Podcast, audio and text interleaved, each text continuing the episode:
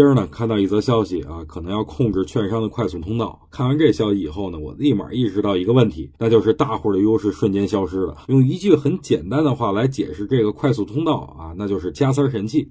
什么意思呢？别的股民都跟那儿排队买涨停板的啊，您比别人挂的晚，最后您还先成交，可能很多散户觉得不公平。但是券商要维护这种大客户，只能用这种方法，这就是越有钱的人就越有钱啊！我是没有权利评判这种低俗的行为，因为我也参与了这种低俗的事情。不过呢，说句实话，即使没有这种快速通道，散户也无法跟主力站在同一起跑线上。